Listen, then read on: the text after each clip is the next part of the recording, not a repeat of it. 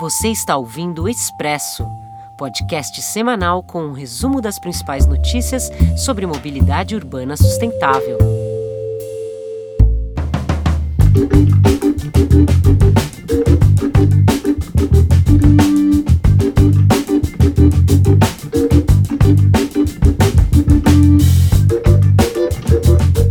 Olá, eu sou Regina Rocha, redatora do Mobilize Brasil e esta é a edição número 44 do Expresso Mobilize, nosso podcast de informações sobre mobilidade urbana sustentável. Aqui comigo, em nosso estúdio, está o jornalista Marcos de Souza, editor do Mobilize. Olá, Regina. Olá, ouvintes. Nós aqui seguimos perseguindo respostas para a crise no transporte público, que já afeta cidades em todo o país. A ideia é ouvir pesquisadores, lideranças empresariais, organizações da sociedade e também, logo adiante, alguns políticos para entender o problema e permitir que essa discussão vá para as ruas, para todas as pessoas. Mas antes, antes de entrar nesse assunto espinhoso, vamos falar um pouco sobre os destaques da semana. Na área de trilhos urbanos, a operadora de trens Supervia do Rio de Janeiro pediu uma recuperação judicial para ter algum fôlego e reestruturar sua operação de trens.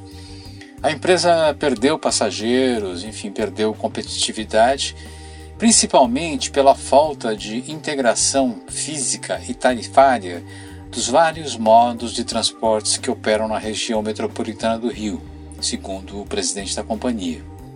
Isso é mais grave ainda porque a Supervia atende regiões mais pobres da região metropolitana, especialmente a Baixada Fluminense. Agora a empresa espera receber recursos do governo do estado e também conquistar uma revisão dos contratos para poder continuar operando. Ainda falando sobre trilhos urbanos, autoridades de Macaé, no estado do Rio de Janeiro, anunciaram a intenção de ativar as composições de veículos leves sobre trilhos adquiridas em 2009, mas nunca, nunca utilizadas no transporte local. Quando foi lançado, o projeto prometia um, aspas, metrô da cidade, mas questionamentos judiciais paralisaram a evolução da obra porque a infraestrutura de trilhos e estações não estava preparada para operar com os novos trens.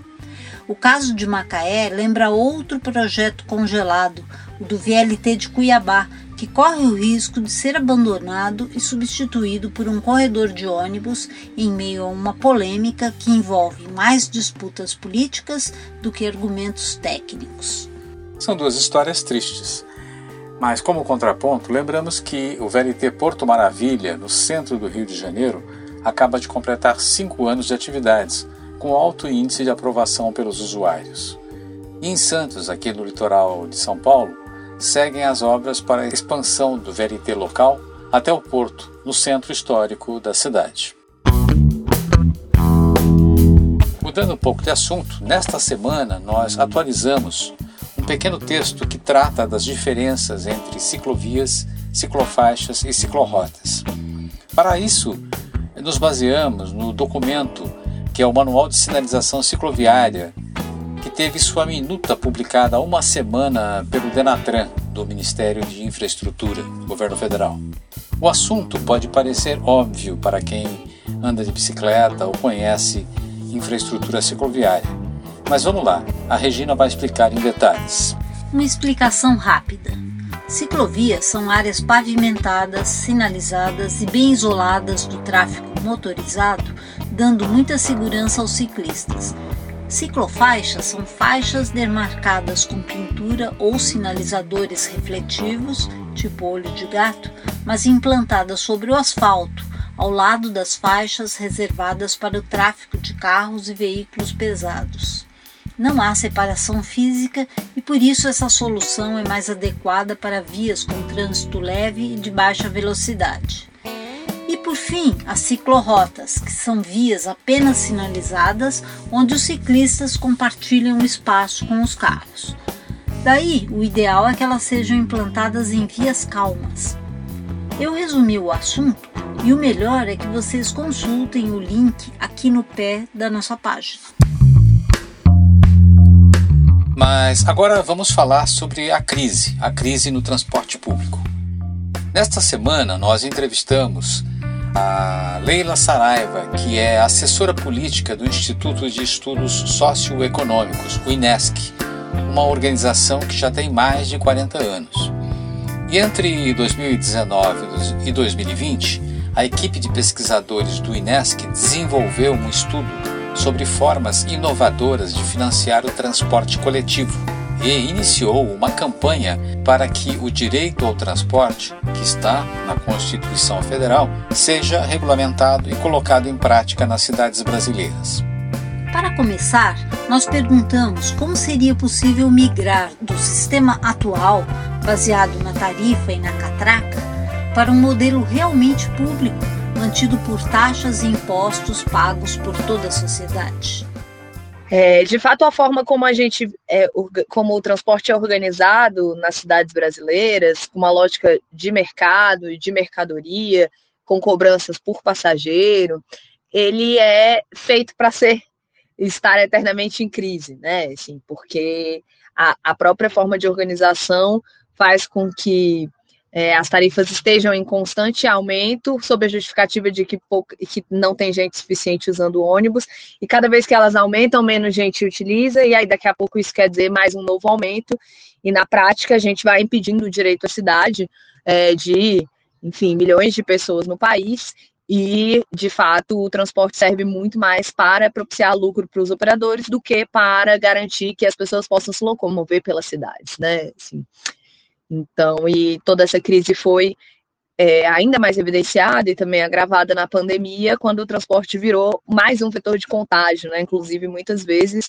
é, ao invés de aumentar-se os números de transporte público, já que as cidades optaram por não fazer medidas de restrição efetiva ou que, e nem garantir é, os direitos, né, para que as pessoas pudessem ficar em casa, é, sem ter que se preocupar entre morrer de fome e morrer de vírus, o transporte virou mais um lugar de vetor de contágio, porque inclusive se diminuiu o número de ônibus, né, de veículos, é, ao invés de aumentar. Sanitariamente isso não faz o menor sentido. A gente acredita que, de fato, a gente tenha, por outro lado, a possibilidade de transformar esse transporte em um direito, né, tal como previsto na Constituição, que depois da PEC que foi aprovada em 2015, né, de autoria da deputada Luísa Erundina, que, que incluiu o transporte como direito fundamental, é, Para isso, a gente precisa, de fato, pensar num transporte que não seja financiado pela tarifa ou pela catraca, mas que seja visto como um serviço público.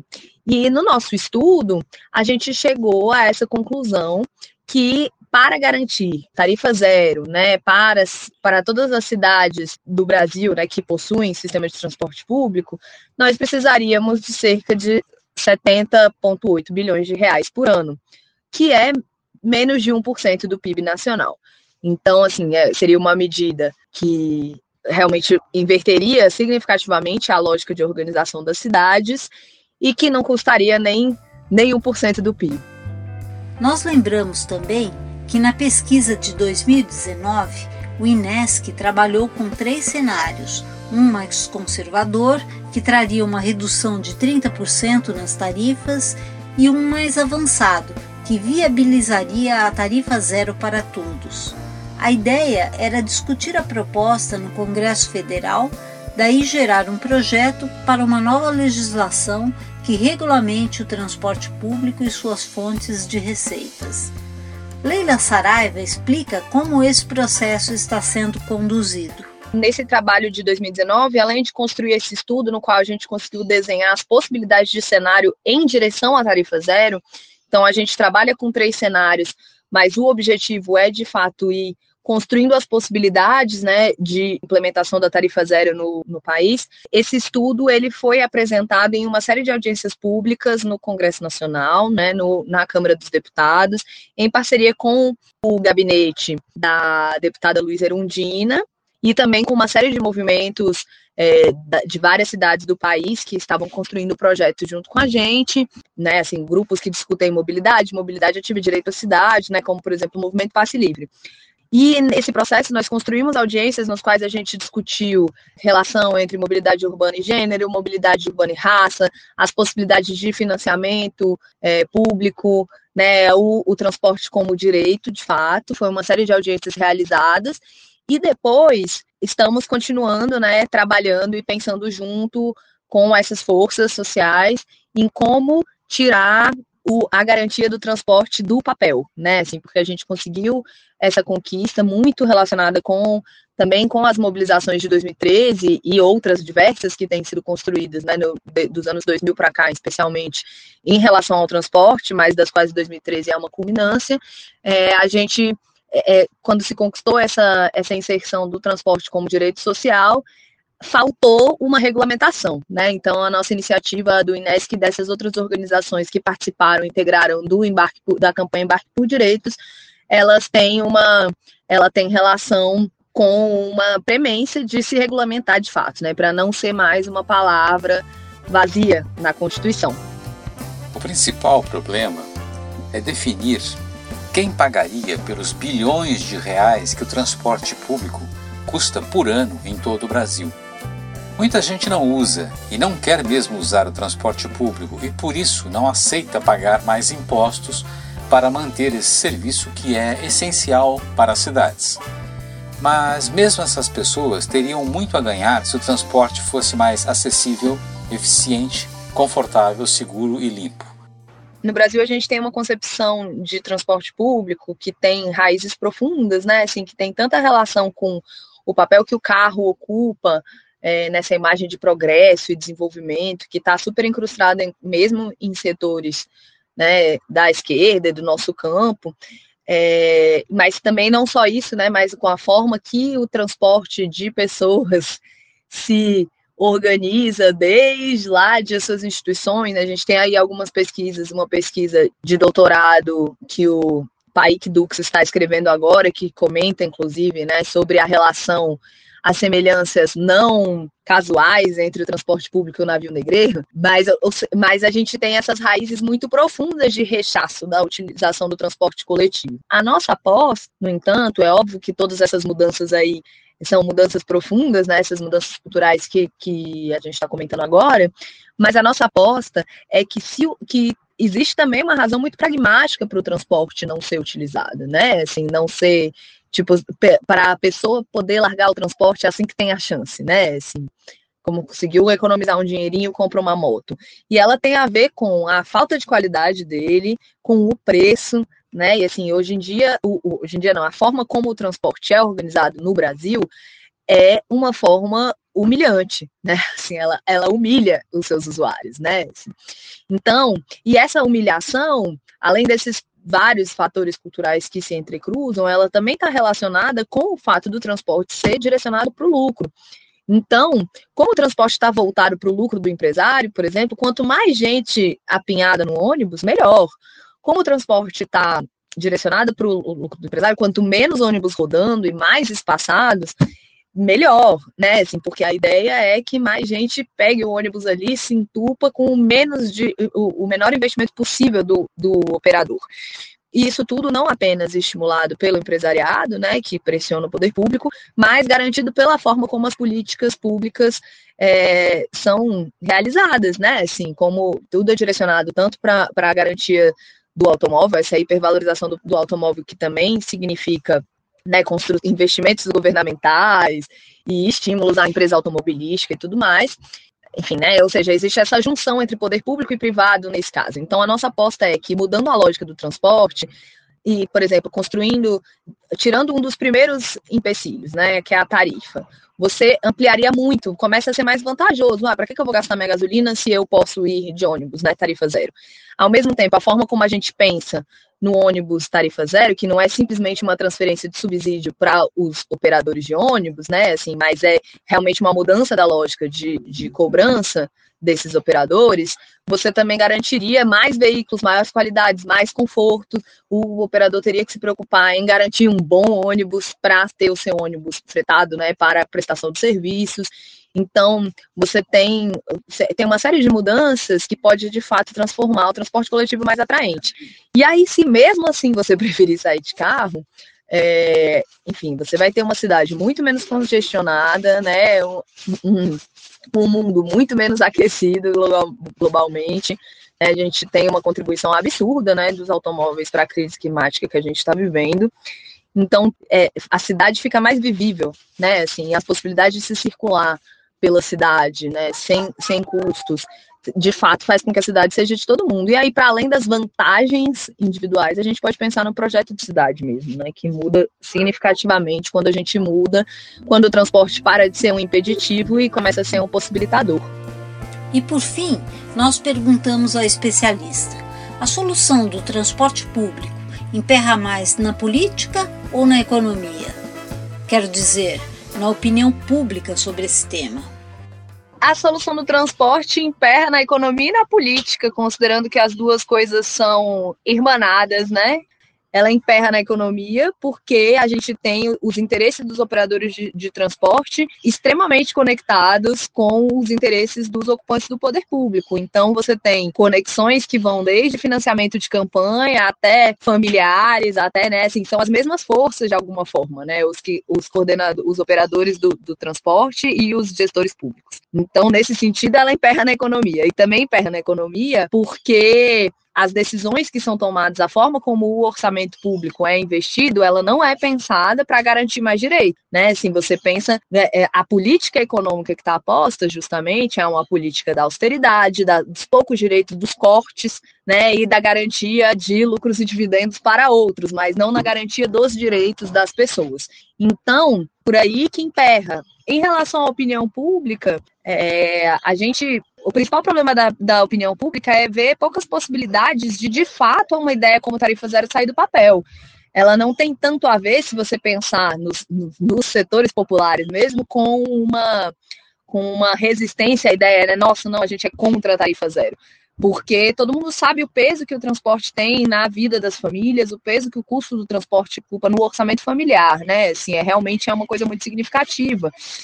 E como a gente viu aí em revoltas, né, por exemplo, como a já citado de 2013, a, o preço da passagem pesa, o aumento do preço da passagem pesa muito, né, assim, e revolta e indigna muito, isso historicamente no país. Então, o que a gente precisa construir aí é essa ideia de que é possível uma ideia como a tarifa zero, né? Assim, a gente tem cidades no mundo que já mostraram isso. Então, para isso a gente precisa construir mobilização, organização, né, e a devida articulação política, porque o que está em jogo de fato são concepções distintas de cidade e concepções distintas de como o recurso público pode ser investido ou não, né, na, na concepção do INESC, ele precisa ser investido para garantia de direitos. E a, a tarifa zero é uma dessas medidas que pode garantir com que a cidade seja de fato de mais gente.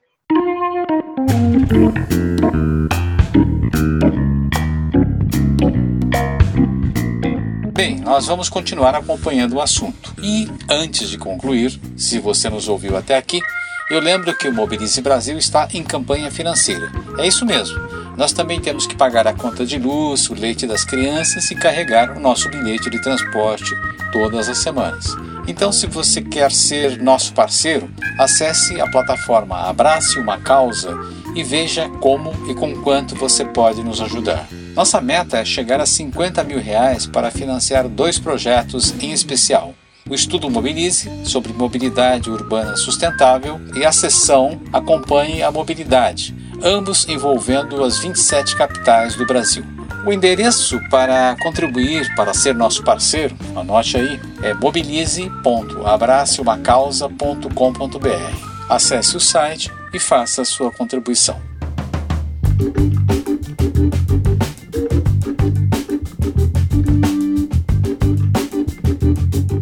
E você acaba de ouvir o Expresso, podcast semanal do Mobilize Brasil que conta com o apoio do Itaú Unibanco e do Instituto Clima e Sociedade. O Expresso é produzido por Marcos de Souza, Rick Ribeiro, Marília Hildebrand e por mim, Regina Rocha, além da locução de Mariana Amaral, que fez a vinheta de abertura. Para saber mais, acesse o site mobilize.org.br ou os links aqui abaixo nesta página.